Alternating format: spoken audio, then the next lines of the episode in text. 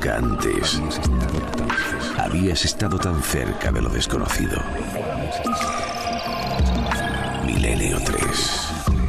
Cadena Ser.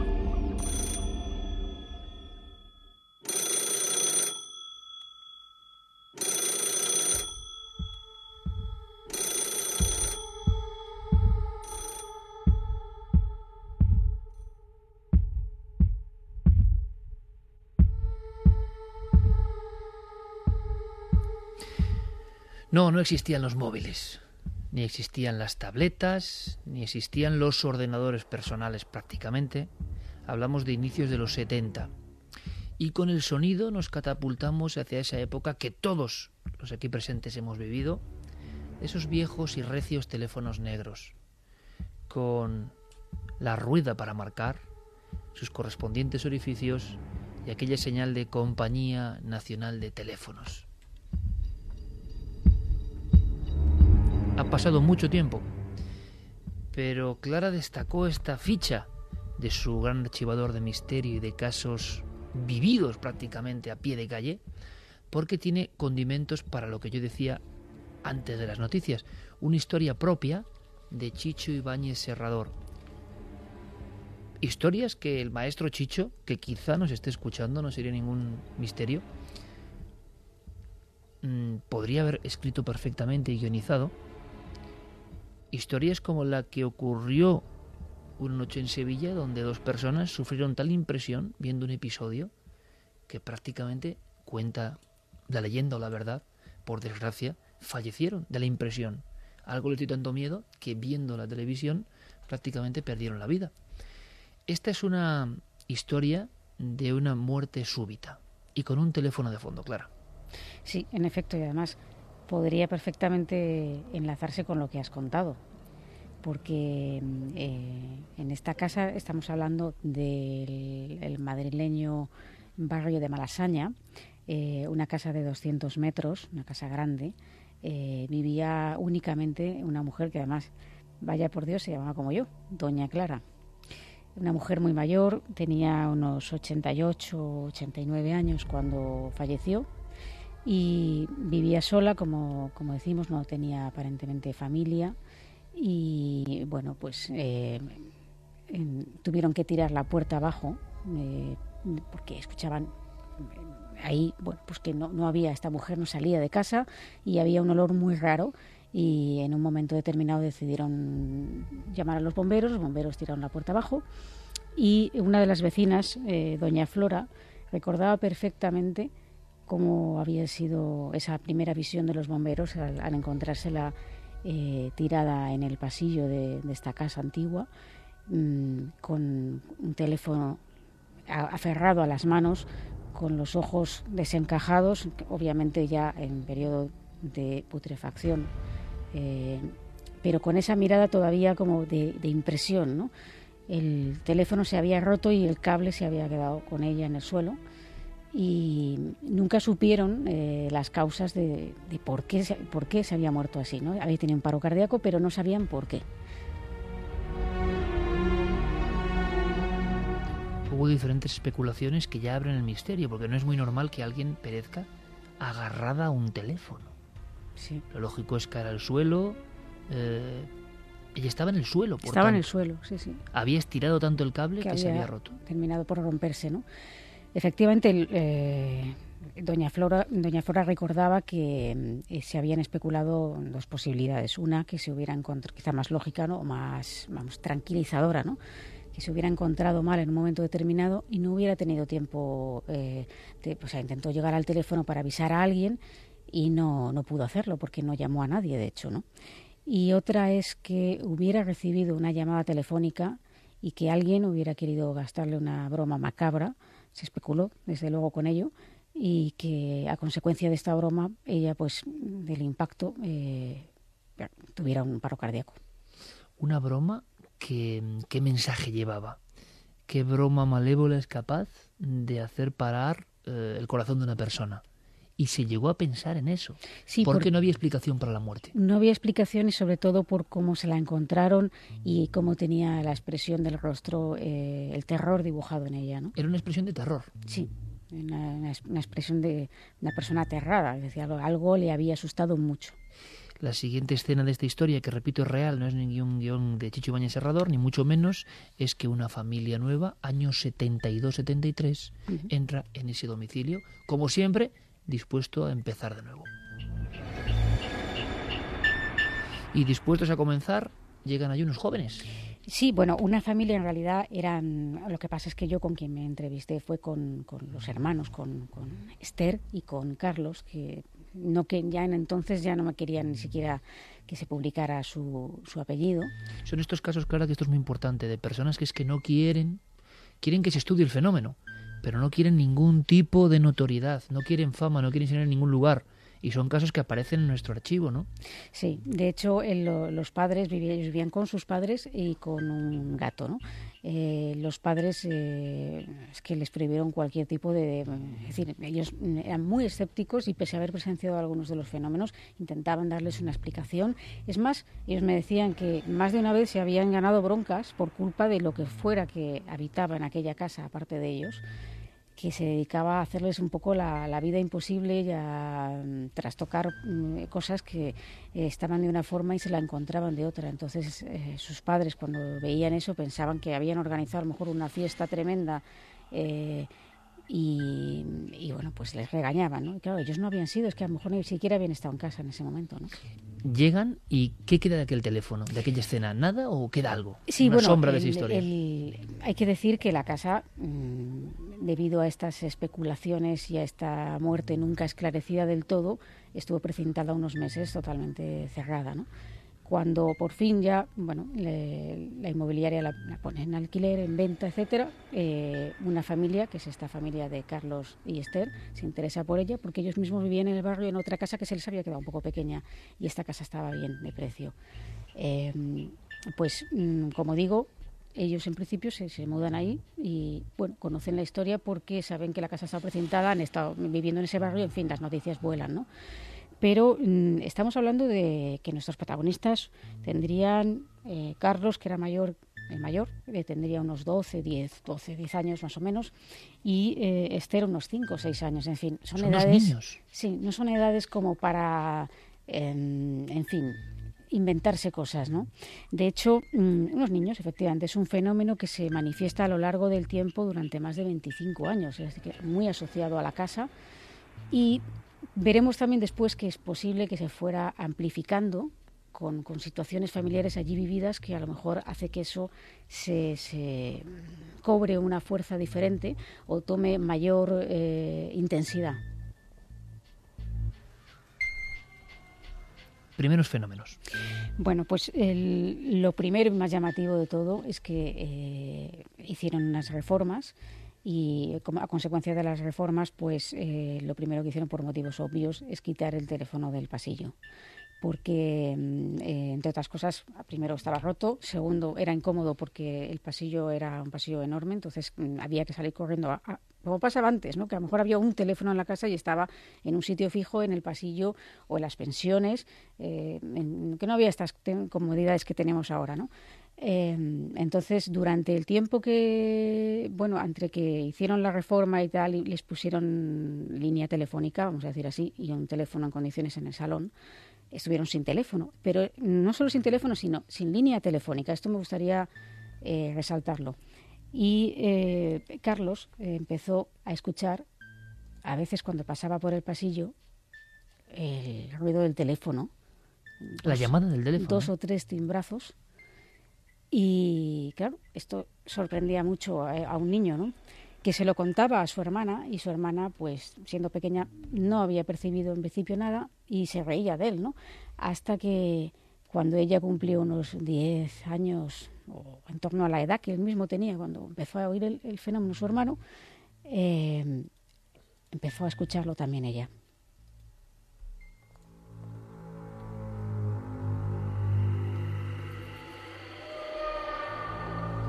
Pero no era esto lo único. Eh, en algún momento ya un poco intrigados, ¿no? Decir que por qué suena esto cuando pasamos. Se les ocurrió colocar la mano en, el hueco que además se veía por, la, por bueno, pues todavía no estaba la casa del todo reformada había ese hueco de la mancha del teléfono antiguo ahí, ¿no? Y al poner la mano notaban como si vibrara la pared en la propia sombra que había dejado el teléfono al ser desconectado y imaginamos el pasillo entero, evidentemente el cambio de color de una superficie que ha estado tapada por el teléfono negro durante mucho tiempo y sobre ese papel pintado lo que fuera, la marca, ¿no? Casi como la sombra del aparato. Bien, siguen ocurriendo cosas. Sí. Esa es quizás la, que llama más la atención por, al no haber una línea telefónica contratada, es decir, no tiene explicación ni más. El teléfono, o sea, sonido es el teléfono, parecía por venir como por dentro de la pared, una cosa extraña, me decían, ¿no? Eh, pero no es lo único. Eh, otra de las cosas que les ocurrían, aparte de haber, como explicado, descolocar las cosas, es decir, la ropa, por ejemplo, aparecía tirada, es decir, la ropa de sobre todo tenía mucha manía o tomaba mucha manía hacia Carlos, eh, lo que fuera, y es que mm, les, organizaba la ropa, le sacaba la ropa al armario, lo dejaba todo tirado, o aparecía en lugares donde él no lo había dejado, como en el salón o en la habitación de su hermana. Em, también le ocurría esto a Esther, pero no con tanta asiduidad como a él. ¿no? Em, quizá lo que em, llama la atención para cualquiera de nosotros es el sentir como si una sombra caminara por detrás de ti, con, pegada, pegada como tanto, que quieres darte la vuelta y mirar, no observas a nadie, pero, pero sientes esa sombra ahí y ese especie de aliento frío en la nuca, me decían, ¿no? Que, que, les cortaba un poco la respiración. A mí me ha impresionado mucho al reescuchar las viejas tintas de Clara, la descripción que hace es cuando las descripciones llegan a un nivel que sabemos que están tocando una parte de la verdad profunda del misterio. Y imagino que muchos oyentes esta noche están visualizando eso y poniéndole sus imágenes, que es la magia de la radio, ¿no? Pero es que la descripción, ahora viene el sonido, y el sonido es de clara, captado, entrevista, no para emitir. En una cafetería vais a escuchar ruidos, pero que eso no rebaje la magia de esta historia. Por aquí tenemos la fortuna de tener siempre documentos que trae Clara Taoces de su archivo, de muchos años investigando, en especial las historias del Madrid oculto, ¿no? La descripción que hace esta niña es como si un mimo, qué descripción, ¿eh? estuviese detrás de ti en el pasillo. Un mimo. La sensación de que por el rabillo del ojo tú veías un movimiento de algo. Pero ponerle palabras que yo nunca las había oído de un mimo detrás de ti, creo que lo dice todo. ¿Lo escuchamos? Sí, vamos a escuchar. Yo andaba por el pasillo y la, y la sentía detrás. Sí, como los mismos estos que ves por la calle que se te pegan y hacen lo mismo que tú, pues exactamente igual. O sea, la, sentía como que, me, estaba oliendo la cabeza, vamos. Muy, muy pegada a mí. Y cuando me volvía para mirar, pues no estaba. Como que desaparecía y luego volvía a andar y otra vez, así. Y además eh, la, la sentía a los pasos. No la podía ver, pero la sentía a los pasos perfectamente. 3 y 20 alguien que se pega tanto a ti que tú escuchas los pasos que no son los tuyos y que sientes que está muy encima. No es una descripción, creo que todos los compañeros coincidimos, muy normal. Y la mente de una niña lo asocia con esa figura, según se mire inquietante, del mimo, ¿no? El que está ahí sin hablar, pero gestualizando. Sí, además que está ahí a lo largo del tiempo, acompañándote, porque eh, yo cuando conocí a Esther, eh, claro, Esther ya era una mujer, una mujer que, que incluso había estado casada, y, pero todo esto les había acompañado de tal forma que si bien eh, se había convertido lo que fuera, porque ellos siempre lo habían asociado a Doña Clara, porque quizá pues conocían esa historia, ¿no? Eh, había terminado en convertirse en alguien más que te fastidia en ciertos momentos, pero que está ahí y que, bueno, o, te llevas bien o... Como en tantos sitios. Sí, porque además decía que cuando comentaba, me comentaba Carlos, ¿no? que a lo mejor esos días que, te pasa, ¿no? que a veces a todos nos ocurre, ¿no? que un día estés un día muy malo, ¿no? un día llegas a casa estás pues harto de todo, ¿no? como me comentaba, y, de repente volví a sentir esa, esa, respiración en la nuca helada, ¿no?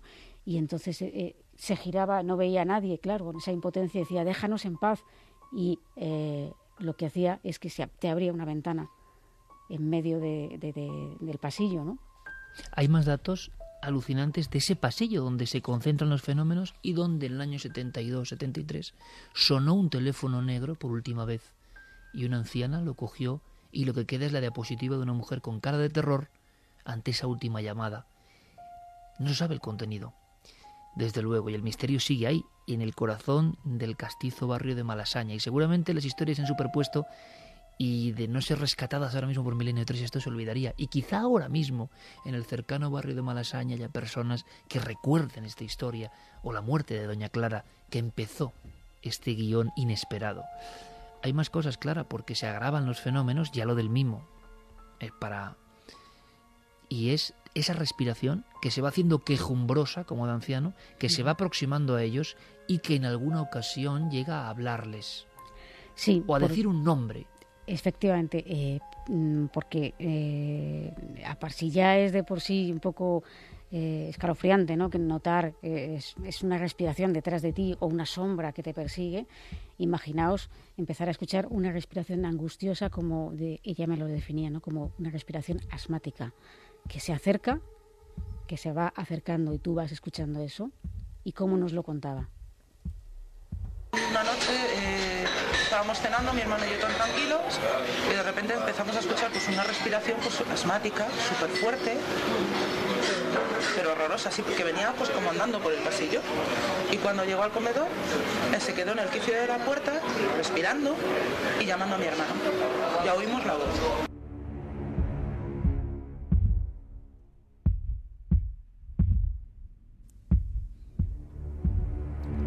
Ya oímos la voz. Sí, esto no les había pasado nunca, lo de escuchar ya una que te hablan, ¿no? Eh, ahí, bueno, pues eh, la verdad es que intentaron hacer ver que no estaba pasando nada, como no hacer caso a eso, porque no querían ni creerse lo que estaban escuchando. Eh, y parece ser que notaron como unos pasos se alejaban así, por el pasillo y volvía hacia donde fuera que estaba. ¿no? Siempre el mismo pasillo. sí, el pasillo. El del teléfono. Protagonista de casi todos los fenómenos, incluso eh, de, un, de, un, fenómeno que, que, que, tiene que ver un poco con la situación personal de, de una de las protagonistas de esta mujer. La Esther. voz, por cierto, Clara decía algo en concreto. Eh, llama, algo? El nombre de su hermano, llamaba Carlos. La, la voz, escucharon decir Carlos. Carlos. Solo ocurrió una vez.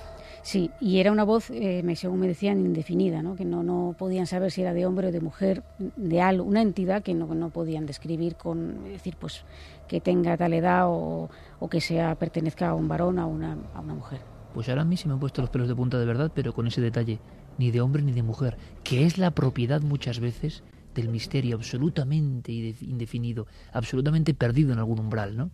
Pero con esta cotidianidad, en una casa normal, pasan los años.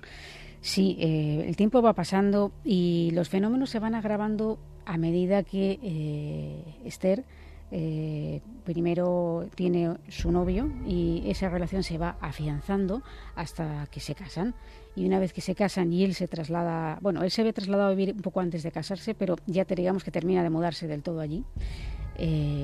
lo que fuera que habitaba en esa casa no le gustaba mucho este hombre.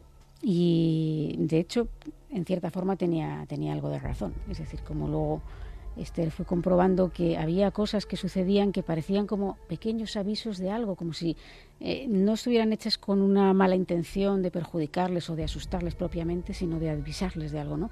Pero ella nunca supo el qué hasta casi el, final de su matrimonio, cuando ya las discusiones eran constantes y los fenómenos eran como más constantes también a raíz de la mala energía del matrimonio, que esto ha ocurrido muchas veces, se desataban los fenómenos con mayor virulencia. Con mayor virulencia, es decir, una cosa que había permanecido siempre ahí, estando en armonía, cuando de repente esa armonía se rompe, los fenómenos también eclosionan y, y se vuelven como más violentos, más frecuentes, con mayor contundencia. Y, y, bueno pues lo que hace que, que, incluso pues el gato por ejemplo de, de, la, de la, casa eh, notaba eh, esas, esas presencias o lo que fuera que hubiera allí eh, y se paraba en medio del pasillo y empezaba a bufar ¿no? algo. Y coincidía muchas veces cuando había habido una discusión fuerte en, la pareja, ¿no? hasta tal extremo que, Esther eh, llegó a plantearse el tema del divorcio y sucedió algo muy importante ¿no? en ese, ese, día. Ella se dio cuenta de que todo aquello habían sido una especie de avisos con relación a su matrimonio. Este, imaginemos situación. El marido de Esther mmm, sentado en, el, al borde de una de las camas y Esther en el quicio de la puerta, en el pasillo, ahí, planteándole, le acaba de plantear que quiere separarse y está esperando a que él responda. En ese momento él coge un objeto, ella dice que no recuerda, nunca supo bien qué es lo que era, pero que era algo pesado, y, en vez de mm, razonar como una persona normal, eh, coge ese objeto, se lo arroja con intención de darle y el objeto iba en dirección a su cabeza, pero en ese momento ella nota que algo la empuja, la catapulta hacia el otro lado y, y el objeto se estrella contra contra el que hizo la puerta deja un, boquete. Si ese objeto, me, decía ella que llega a darle, la, mata.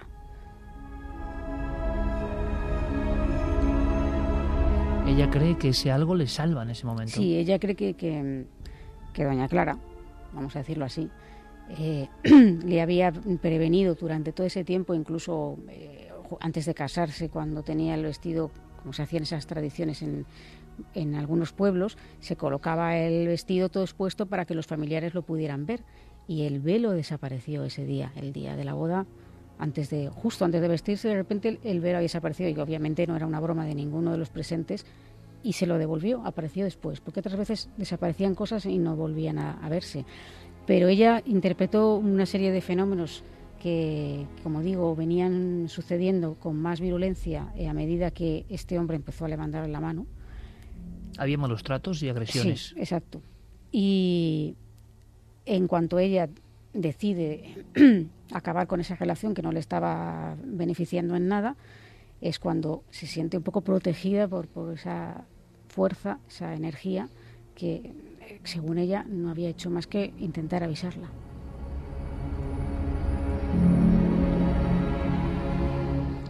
Pasa el tiempo, ¿cómo terminó esta historia? ¿Se marcharon de esa casa? Eh, en donde yo tengo entendido, creí, mi memoria me fallaba, ¿no? Yo creía que se habían ido de la casa, pero hasta donde yo sé, seguían viviendo allí. Lo que ocurre es que, claro, ha pasado cierto tiempo de esto. Yo he intentado localizarles precisamente porque me hubiera gustado, pues, que como digo, la calidad de, las cintas de audio de cassette, que incluso nos hemos encontrado una persona que me intentado digitalizar algunas de ellas y veíamos yo que me sentía muy, muy muy casi como ese teléfono, ¿no? Antaño. Somos un poco de la generación del teléfono que no sabían cómo colocar la cinta dentro de la platina. Pero esto, claro, se dice ahora y es muy fuerte, ¿no? Escuchar esto viéndolo así, ¿no? Pero, como decía, intentaba localizarlos para quizá para que nos actualizaran este caso un poco, nos contaran qué había pasado, si se habían terminado mudando, qué había ocurrido al final con la casa y lamentablemente no he tenido éxito en mis pesquisas pese a que he hecho unas cuantas. En, lo que has tenido éxito indiscutiblemente, Clara, es planteando esta historia, que seguro que no está cerrada y seguro que la sincronicidad, la casualidad, del poder de este programa hace que quizá este caso y tantos otros se reabran. Pero ¿qué os ha parecido la historia? Tremendo. Teléfono negro.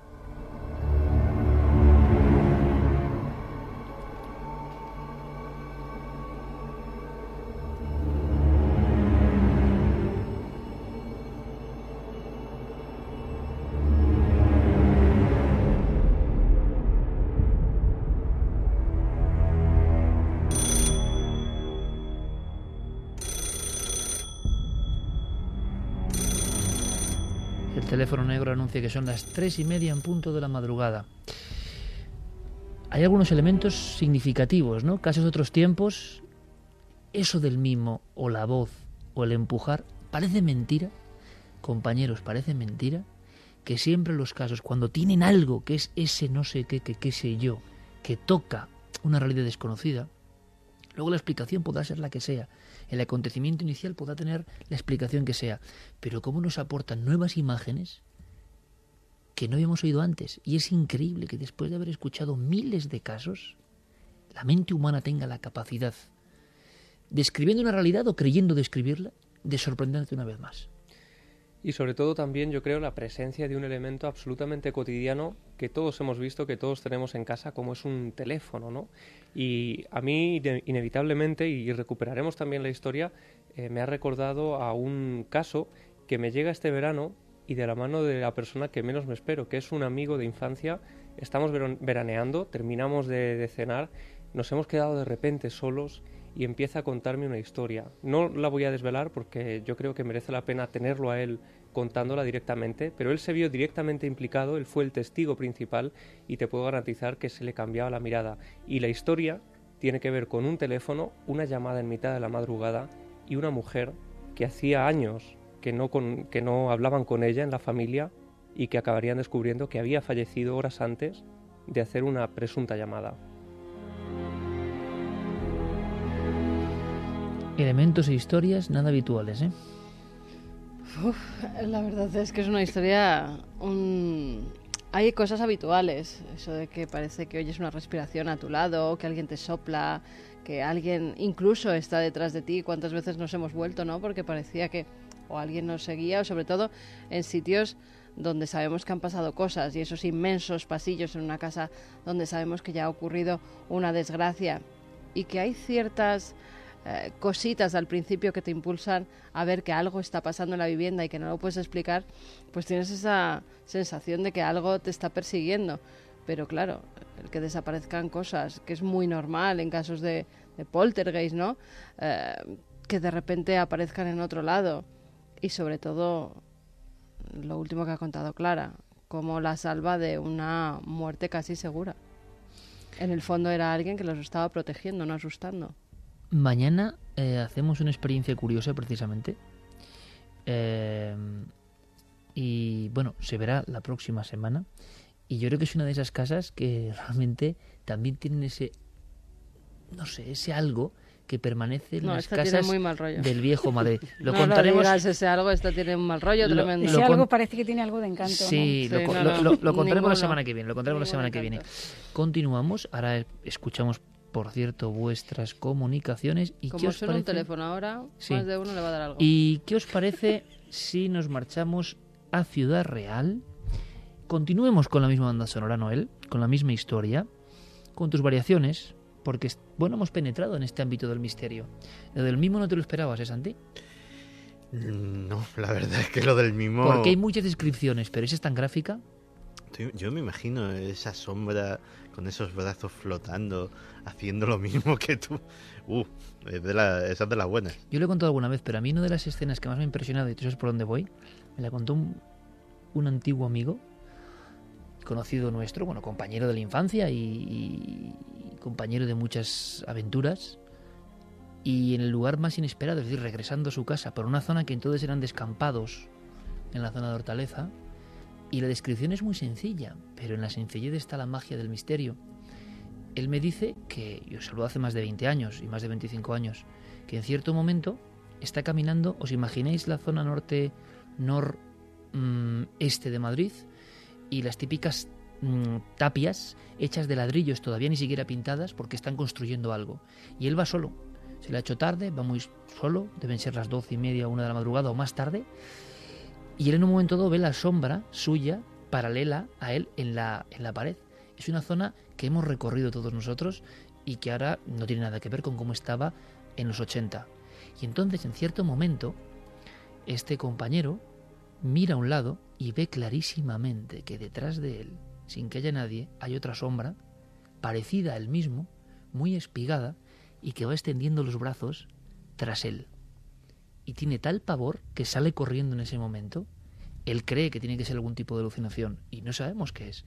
Pero si imagináis la escena en esa donde la ciudad pierde su nombre, eh, que sigue siendo ciudad, pero en fin, hay descampados y es una zona en la que te puedes llevar un susto, pero la descripción concreta, sea lo que sea, es eso, otra sombra detrás parecida a ti y extendiendo los brazos y como que la has pillado a destiempo. Vamos a continuar y vamos a marcharnos en esta noche que se ha tornado de misterio a Ciudad Real, porque tenemos un testimonio que también toca lo, absurdo absolutamente. Este a un nivel que es difícil de creer efectivamente, pero también con esa fuerza del testimonio que lo cuenta. ¿Entraría dentro de la criptozoología? Cuéntanos, Javi. Bueno, para, contextualizar un poco la historia tenemos que viajar a, Ciudad Real, a Valverde concretamente, una noche una noche de hace dos años, en esta época además, ellos eh, viajaban, eh, iban a casa de unos amigos que vivían a las afueras y iban recorriendo pues una, un viejo camino que estaba asfaltado, pero que conducía a esos chalets, unos chalets alejados de, de la ciudad y por una carretera, por un camino, como digo, muy poco transitado. De repente, eh, él va circulando y conduciendo junto a su novia, su novia va en el copiloto, y ven una sombra a lo lejos, nada más cruzar una curva, ven una sombra de algo que parece que se está moviendo a lo lejos en la carretera. Ellos creen en un principio, en un principio que puede tratarse de algún animal, de un gato, de alguna liebre, pero conforme el coche se va acercando a una velocidad reducida, porque por las curvas no pueden ir a gran velocidad, descubren que es algo muy extraño, que no parece un animal al uso, que incluso en un momento determinado parece que esa cosa tiene piernas. Entonces hablamos de un ser humano.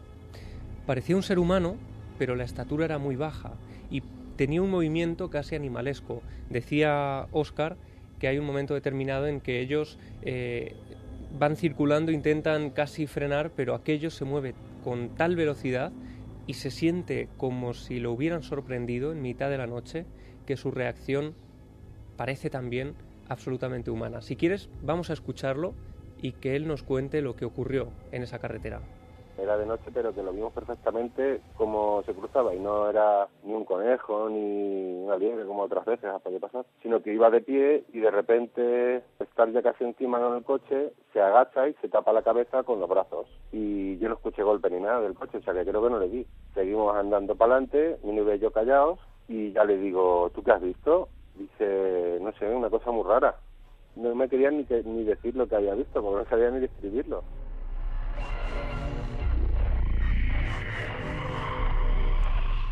Lo que asegura el testigo es que, eh, bueno, no hay ningún indicio de que lo hubieran atropellado, el coche no parece pasar por encima de nada, no escuchan ningún golpazo, simplemente esa figura que estaba casi a los eh, pies de- del coche de pronto eh, desaparece debajo. Ellos deciden seguir adelante, hay unos minutos de silencio incómodo en el que ninguno de los dos dice nada, pero cuando de pronto se miran es cuando se inicia la comunicación y empiezan a contarse eh, que los dos han visto exactamente lo mismo. La figura de escasos centímetros de un ser bípedo que andaba sobre sus dos piernas y que cuando llega el coche se cubre con esos pequeños brazos. Era como así como muy delgado, unos 30 40 centímetros de alto y brazos tenía. Pelo no sé si tenía, era así amarillento, como paliduzco. Y lo que sí me di cuenta es que era súper rápido, vamos, que no hay ningún animal que corra como eso. Al encogerse se ve como, como de unos 30 40 centímetros a pasar por debajo del coche sin dar golpe, ¿sabes? Que se hizo como una pelota. Fue un flashazo así tan rápido que lo que más ve, lo que más vi fue ya cuando se paró los antebrazos tapándose la cabeza. Vamos, que, yo vi que eso no era un animal. Yo vi que eso no era un animal, porque evidentemente todos estamos pensando en algún tipo de criatura que se nos cruza en la noche, como las largas lo iluminan. Y por supuesto abrimos la posibilidad que zoólogos, personas que conozcan el mundo de los animales, nos digan qué comportamiento puede ser este. O puede ser un animal teratológico, o puede ser algo muy raro, pero dentro del reino animal, porque dentro del reino humano, desde luego, impresiona mucho más. Pero es lo mismo que hablábamos antes del mimo, ¿no? No sabemos qué detrás de esto pero lo que le ha impresionado al testigo, a la pareja que lo ha visto, es el gesto instintivo, ese gesto de protegerse. Y eso les ha creado una pesadumbre durante mucho tiempo. Durante todo este tiempo, desde aquel, eh, desde aquel encuentro, ¿no? Sí, sí, de hecho ellos no hablan de, de este episodio entre ellos, porque sobre todo ella prefiere no recordarlo, no sabe lo que pudo ser aquello. Cuando llegan a casa de sus amigos, eh, lejos de intentar eh, pues contarles lo sucedido para ver si a alguien le ha ocurrido algo parecido o ha visto algo parecido, deciden también callárselo porque no se atreven a, contarlo.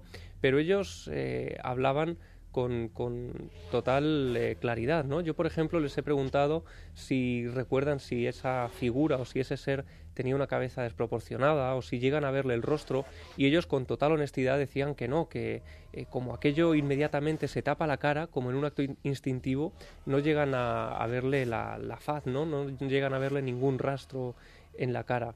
Pero les hemos preguntado también qué conclusiones han sacado al respecto, cómo han llevado eh, esa experiencia y cómo la recuerdan todavía hoy. Estuvimos rayados un montón de tiempo y ni siquiera hemos hablado de ello entre nosotros. Le da miedo, le da miedo a mi novia y no quiere hablar de ello. Sé que me saco el tema me dice, uh, déjalo, déjalo, que no quiero saber nada. Ella, vamos, ella ha tenido miedo y dice que prefería no haberlo visto. Yo pienso que puede ser algún animal sin catalogar. Luego, pues puede ser cualquier cosa, porque vamos, eso no me lo esperaba yo, ni mi novia tampoco, claro.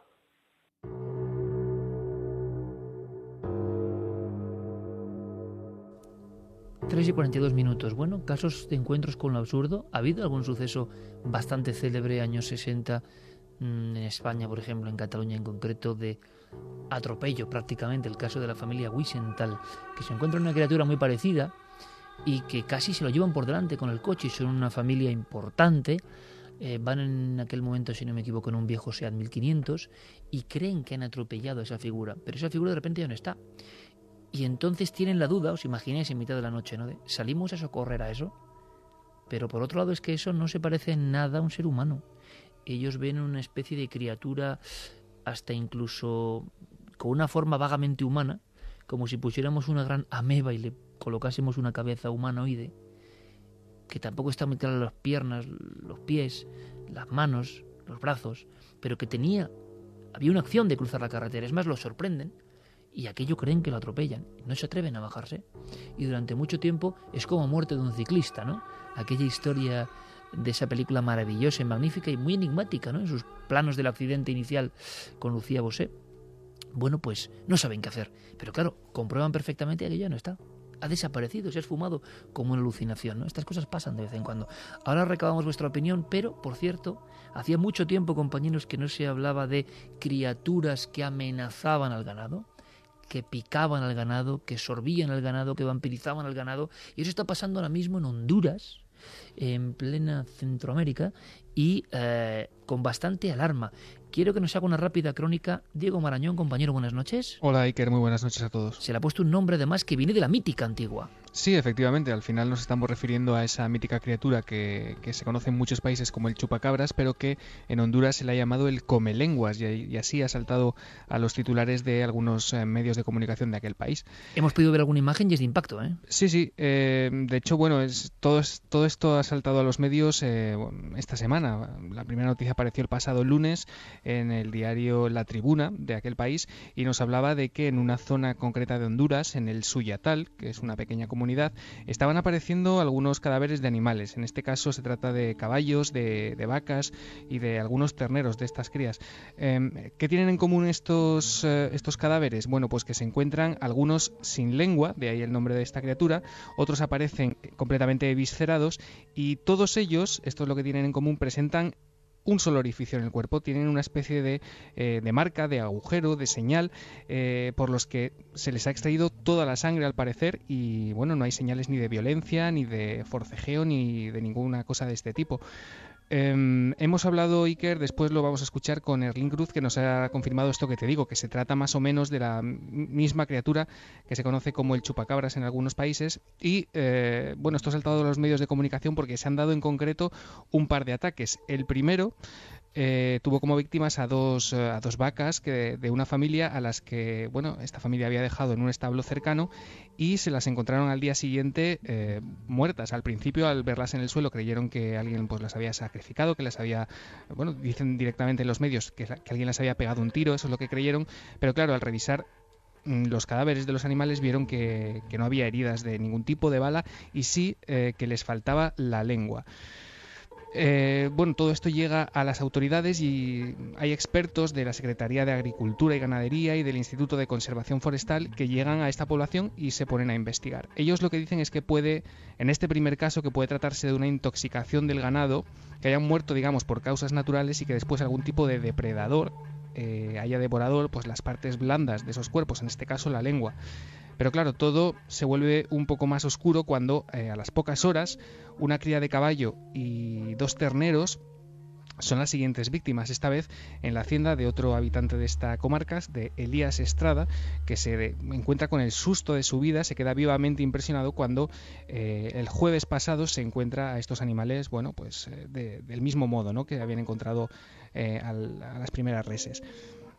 Claro, este hombre, Elías Estrada, no encuentra forma natural en la que estas muertes se hayan podido producir. De hecho, él no escucha absolutamente ningún ruido durante la noche y los cadáveres, como te digo, no presentan ni una sola gota de sangre.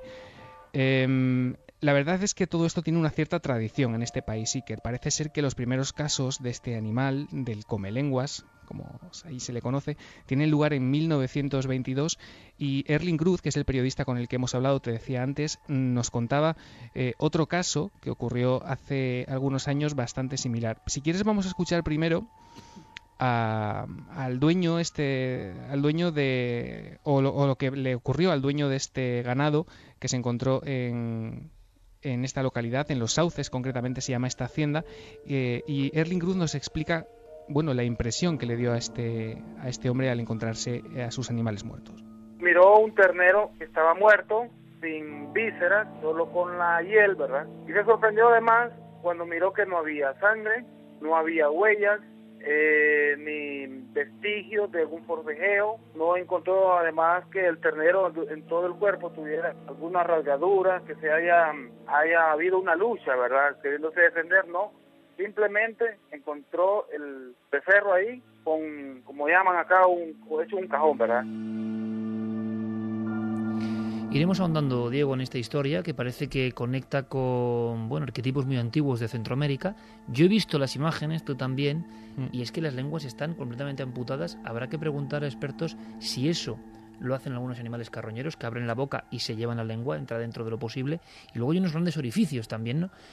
como siempre en estas historias, la duda de si es un animal desconocido o si son carroñeros. Y, luego la gran pregunta, ¿no? Que si son carroñeros, la gente del campo en Latinoamérica, en cualquier lugar, está muy acostumbrados a los carroñeros. ¿Por qué le dan a esto una característica especial? ¿Por qué esto rompe lo ordinario? Esa es la gran pregunta, ¿no? Sí, y que además sea lo que sea, sea cual sea la causa de estas muertes, lo que está claro es que hay un estado, bueno, no vamos a decir de psicosis, pero sí de claro miedo entre la población. De hecho, se están organizando ya batidas eh, para ir en busca de, este animal. Eh, los habitantes salen con escopetas, con... ¿Hay batidas ahora mismo? Sí, sí, con escopetas, con palos, con pistolas, con las armas que encuentran para intentar atraparlo. Y de hecho, una de las últimas propuestas que se ha hecho, es una noticia de ayer mismo, es la colocación de, una serie de cámaras trampa en, en, esa zona para ver si se puede identificar qué tipo de animal es el que lo puede estar causando. Estaremos atentos si hay alguna novedad, aquí lo contaremos. Oye, Diego, última cosa, ¿y huellas?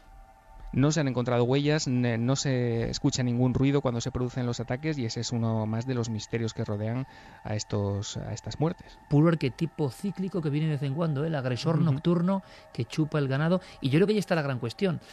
Muchas personas dirán, bueno, es que esto pueden ser carroñeros. La gran pregunta es, nadie sabe más del campo, los carroñeros, los animales eh, estabulados y lo que ocurre en el campo que los que están en el campo. Si los que están en el campo están alarmados es por algo. Es que a veces también desde la ciudad queremos saber más que los del campo y es lo que ocurre siempre, siempre erramos, ¿no? Buscando una solución. Pero este modus operandi lo hemos visto en muchas ocasiones. Seguiremos muy atentos y la semana que viene noticias las damos en Crónica, Diego. Perfecto. Un abrazo, compañero. Otro para vosotros.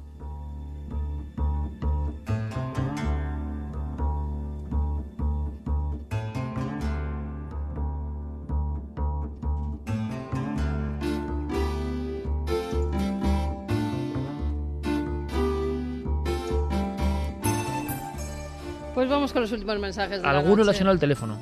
Alguno le ha vibrado el teléfono porque directamente han quitado ya el sonido, porque en que urgencias esta madrugada se va a llenar de infartitos. No, por Dios, no, no, no queremos motivar. Chicho el pobre tenía una gran pesadumbre con aquel caso, ¿eh? No, mira, mira. a pues Noel tenía, hoy se lo cargan, ¿eh? Yo te digo tenía una gran pesadumbre y a mí lo contó Chicho y lo contó en cuarto milenio porque claro, es que pueden haber muchos factores y tú le das un susto de muerte sin quererlo a una persona. Y aquella pareja apareció muerta sintonizando, o habían sintonizado historias para no dormir. Tremendo también, ¿eh? Mm. Tremendo. Patricia Carazo dice que largo y oscuro se me hace el pasillo del hospital esta noche. Jorge González, muchas veces nos olvidamos que en los mismos lugares por los que transitamos hay una historia profunda. Albert Romero, lo del mimo me ha helado la sangre. No tengo fuerzas físicas ni mentales para cruzar el pasillo, no sea que me suene el teléfono. Mañana los mimos no tienen propina ninguno. No, al revés, al revés. Nosotros estamos a favor de estos artistas callejeros, así que, oye, que no pasa nada. Pero claro, la imagen es tan fuerte, tan gráfica, ¿verdad? Yo, además, en, en, mi casa viven algunos de los que se ponen en la Puerta del Sol. Imagínate mi cara cuando una noche entro y me encuentro a alguien en el portal. y vestido con la, con, con la cabeza y todo, el tem- tremendo monstruo. Madre santa. ¿Con la cabeza de Mimo? ¿Con la cabeza de qué? No, de Alien, de Ah, de Alien. No fue bien entendido. Un alien, imagínate, abres la puerta del portal y está el alien esperando el ascensor. Tenía que, eso solo puede, solo puede pasar en el portal de Pérez Campos.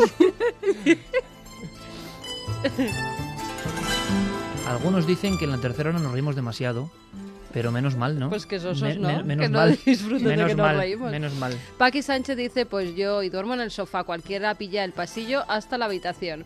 Ana Muriel, lo de los pasos y no ver a nadie detrás, lo he pasado y es muy fuerte. Además sientes un frío intenso.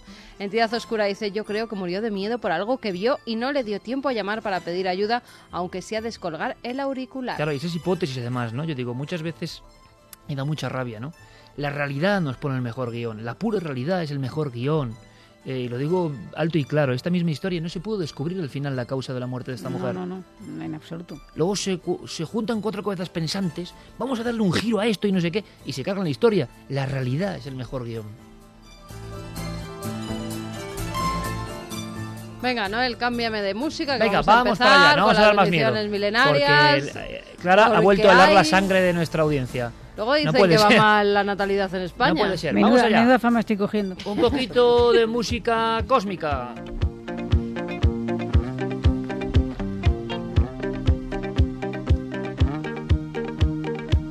Que por cierto, sigue abierto, llevamos un par de semanas de descanso, pero tenemos un montón de historias acumuladas. Milenio 3 con número arroba para Milenio te responde. Y por supuesto, si hay casos, tanto para Javi como para todo el equipo, como para Clara, para estas investigaciones, el archivo tiene que seguir ampliándose. Estamos aquí para recibir vuestra información, investigar y compartirlo. Vamos allá.